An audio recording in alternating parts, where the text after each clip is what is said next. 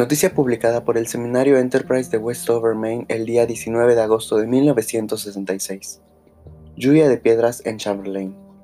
Fuentes fidedignas nos informan que el 17 del presente se produjo una lluvia de piedras en la calle Carlan, en circunstancias en que el cielo se presentaba totalmente despejado. Las piedras se precipitaron principalmente sobre el mueble que habita Mrs. Margaret White, causaron considerables daños en el tejado y estropearon dos canalones y un tubo de desagüe. Los destrozos fueron evaluados en 25 dólares. Mrs. White es viuda y vive con su hija, Carieta, de 3 años de edad. Nuestros esfuerzos para localizar a Mrs. White resultaron infructuosos. Con estas palabras empieza el primer libro del maestro, amo, señor, nuestro Dios, maestro del terror contemporáneo, Stephen King, Carrie, o Carrie, o Carrie, no sé cómo se pronuncia, no he visto la película, entonces no tengo ni la más mínima idea de cómo se pronuncia. Solo sé que es de 1974. ¡Wow! Mi mamá tenía cuatro años en ese entonces. ¡Wow! es viejo. Perdón si escuchas esto. Mami, te amo. Jeje. Bueno. Yo nunca había leído Carrie. Sí ya había leído otros libros de Stephen King, pero por alguna extraña razón nunca había nunca me había animado a leer su primer libro, más que nada por críticas un tanto negativas que leía a cada rato del libro, que muchas personas decían, es que no estás leyendo una historia, estás leyendo prácticamente puros recortes de periódicos o de fragmentos de libros y ya supuestamente con eso creen que te están contando la historia y no sé qué. O sea, en parte tienen razón, la mitad de la historia prácticamente se te cuenta mediante noticias de periódico y fragmentos de libros, obviamente todos ficticios, con respecto al caso de, de Carrie y su telequinesis y una tragedia que, que ocurrió a causa de la vida tan, tan miserable. No, no hay otra forma más útil de decirlo, tan miserable de Carrie. De hecho, la sinopsis dice. El legendario debut de Stephen King sobre la ansiada venganza de una adolescente marginada. Dios, ni yo lo hubiera dicho mejor. Puede que Carrie White fuera pasada de moda e impopular, pero tenía un don Podía hacer que los objetos se movieran con solo concentrarse en ellos. Una vela caería, una puerta se azotaría. Este era su poder y su pecado. Luego, un acto de bondad, tan espontáneo como los actos de crueldad de todos sus compañeros para con ella, le ofreció a Carrie la posibilidad de convertirse en una niña normal e ir a su baile de graduación. Pero otro acto desalmado y feroz convirtió su don en un arma de horror y destrucción que sus compañeros nunca olvidarían. Los, claro, los que lograron pasar ese acto desalmado y feroz, porque no todos lo lograron pasar. Vaya. Uh. En sí la historia es muy corta y muy ágil. El, se divide solo en tres partes, que es la primera parte se llama Deporte Sangriento que es cuando empieza a manifestarse de forma más intensa lo que es la telequinesis de Carrie. Porque te describen que ella ya la tenía desde pequeña, pero era algo que no, no sabía controlar y tampoco sabía que ella era la que lo ocasionaba. Entonces, todo fue ocasionado más que nada con su menstruación tardía, que Creo que tenía 17 años Carrie cuando le llegó su primera menstruación.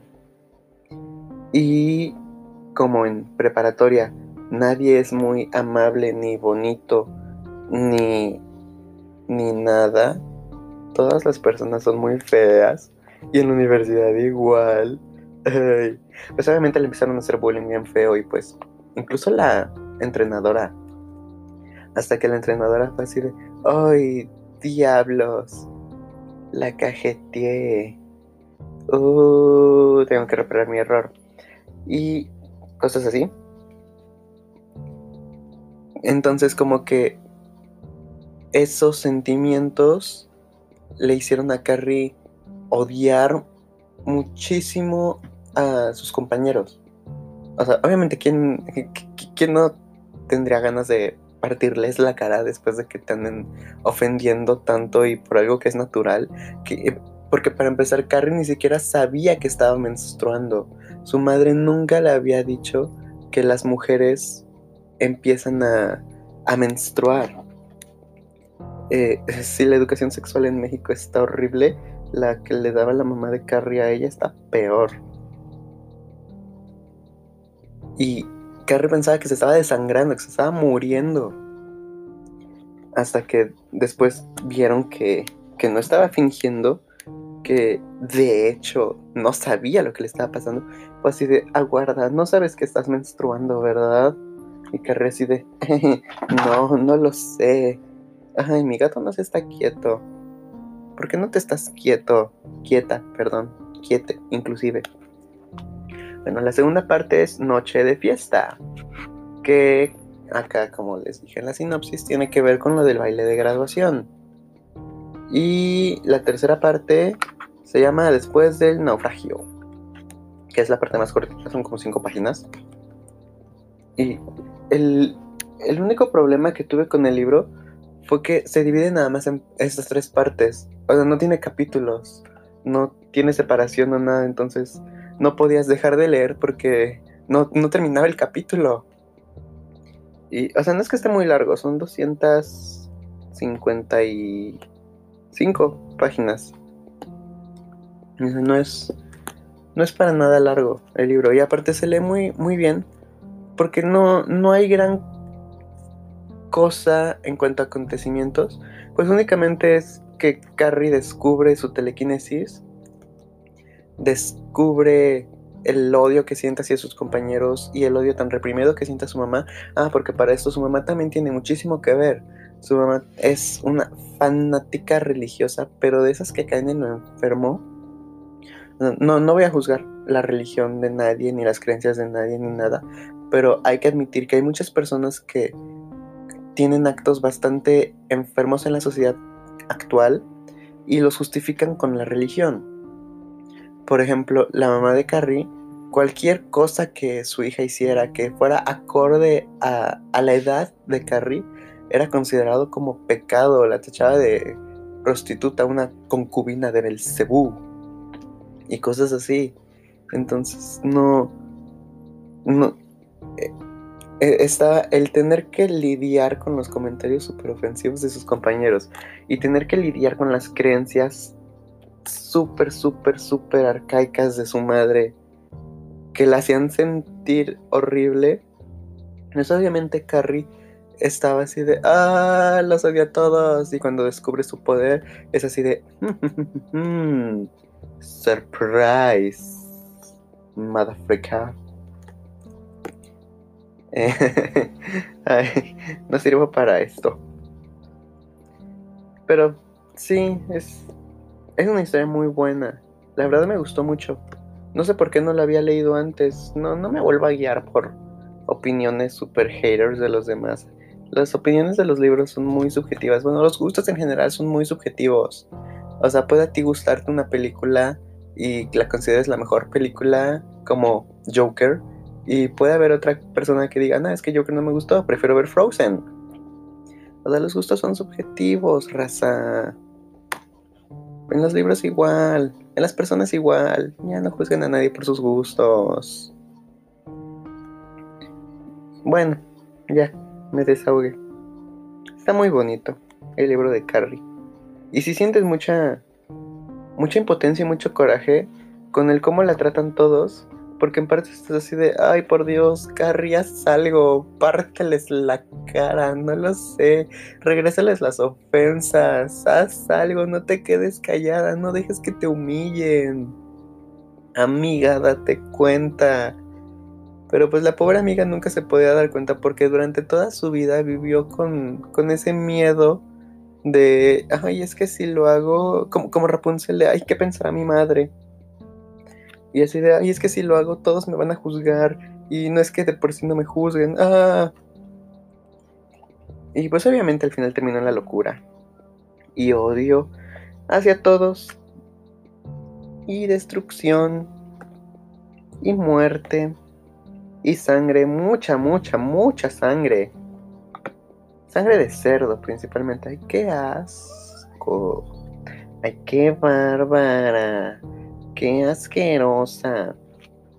Pero lo que más coraje da del libro, o sea, no solo es el la impotencia hacia que Carrie no puede hacer nada, sino con sus propias compañeras, especialmente la que se llama Chris, que es la que, por el simple hecho de hacerla sufrir, busca cualquier cosa para hacerle la vida imposible a Carrie. Busca cualquier excusa para vengarse. Es, es el peor ejemplo de, de ser humano que te puedas encontrar en la vida. De ni a mis más grandes enemigos les deseo encontrarse con una persona así, porque de verdad que son, son personas muy nefastas, asquerosas. Me dan asco, asco. O sea, ¿qué ganan haciendo sentir mal a las personas? Ni siquiera satisfacción personal. Porque eh, karma is a bitch. Entonces no, no, lo hagan. Está muy feo.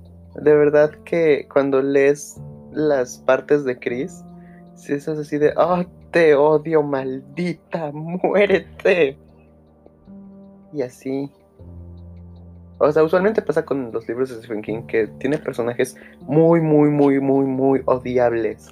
Que de hecho son los villanos.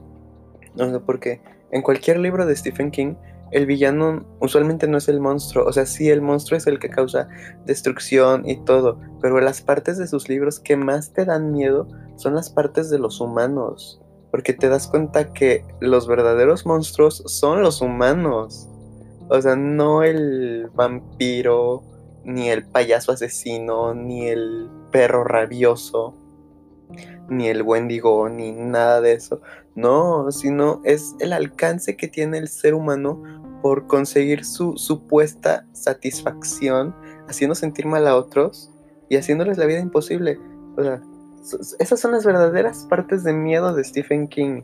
No, no tanto sus monstruos, sino el, el horror de saber que existen personas así, que te puedes encontrar con una de estas personas en cualquier momento de tu vida. La verdad no se los deseo a nadie, porque son personas horribles. Pero, o sea, sí, estos libros, sus personajes muchas veces superan a la ficción. No, no dudo que sean referencias de personas que él conoció y que le caían mal y así oh, te voy a poner como el malo en mi libro. Honestamente yo lo haría. bueno, ya. Y pues sí, ya no tengo más que decir de Carrie. Me encantó. 5 de 5, excelente servicio. Se lee muy rápido y fue mi primer libro del año. y empezando súper bien con un libro bien bonito. Entonces, hasta aquí el podcast de hoy. Los TQM. Les voy a grabar otro. Ya tengo el libro de cuál grabar. Uh, los TQM. Bye.